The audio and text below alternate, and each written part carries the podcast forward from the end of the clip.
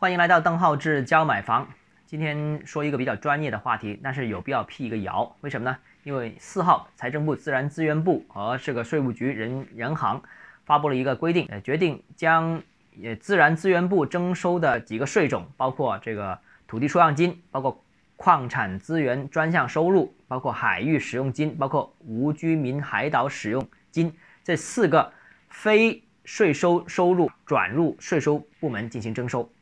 那这个政策，接下来会在河北啊、上海等七个地方在七月一号正式实施。那二零二二年一月一号在全国全面实施。那这个政策就是意味着啊，以前的那些非税收的一些收入直接由税收部门进行收。那这个消息一出，马上有很多媒体的朋友在找我问怎么看这个政策。我一看到标题的时候，哎，觉得很震撼，因为土地出让金这个东西以前是地方政府收的，现在是税务部门收。那这个会不会影响地方政府的收入来源呢？如果没有这笔钱，那地方政府是没办法运作的。所以我的第一反应就是，这个消息的实质和这个标题肯定是有出入的。以目前的现状，绝对不可能把这个地方政府可支配的钱收归中央。但是已经有一部分媒体说啊，这个消息意味着未来房地产税会开征，因为地方政府的收入来源。被收走了，那肯定是为地方政府增加新的收入来源，那就是房地产税要出来了，马上就得出这个结果。首先，我想说一点，关于房地产税已经吵了很多次，每年都说今年要开征，但实际上都没开征，所以这个问题不是这么简单的，大家不要见风就是雨啊，就看到一点东西就被一些标题党给误读。首先，第一个啊，政策是很明确的，这次发布的政策说明土地出让金等分配机制不变，这个。收回来的钱仍然给地方政府去支配，那政府花这笔钱的话，那就不存在说资金不够用的问题，也就不可能说推导出未来会有一个新的税种补充这个样一个相关的问题啊。那所以未来地方政府还是卖地啊，还是通过收土地出让金支持运政府的运作，只不过收这个钱的主体不是地方政府，而是税务部门。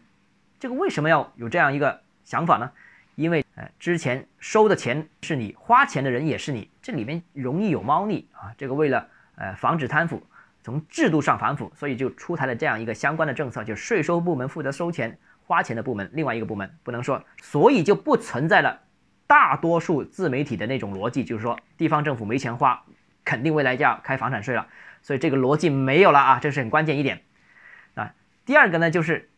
早在二零一八年二月份，十九届三中全会就通过审议了深化党和国家机构改革方案。该方案作出了由税务部门承担所辖区域内各项税收、非税收入征管等职责的这个部署。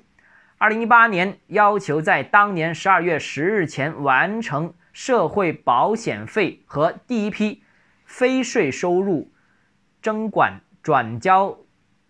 的工作，那所以呢，非税收入转由税务部门征收这个动作不是现在才有的，之前已经是有的了，而且也不只局限于土地出让金，之前已经逐步的把这些所有的非税收入转到这个呃税收部门来。第三个呢，就是房地产税这个东西，我再强调一下，不可能炒就炒得出来的，但凡市场政策现在有点风吹草动，自媒体就开始炒房地产税即将出台。首先，我再强调一下，从立法程序的角度看，房地产税开征要经历七个大的步骤。目前呢是第一步，草案审议还没有完成，就第一步还没走完，甚至连草案都没有人见过。所以房地产税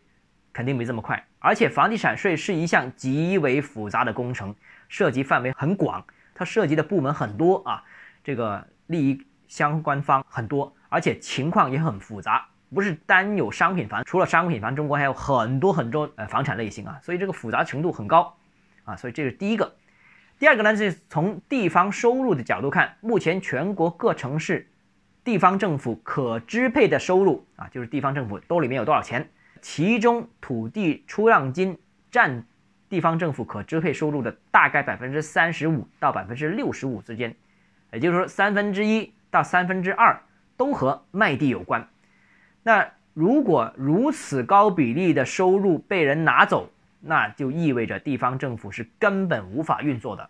就算房地产税这个税收已经出台，也肯定需要一段时间，需要若干年时间来检验这个收入啊，这个总量够不够，这个稳定性足不足，能不能覆盖取消了土地出让金之后留下的这个巨大的坑。也就是说，房地产税基本上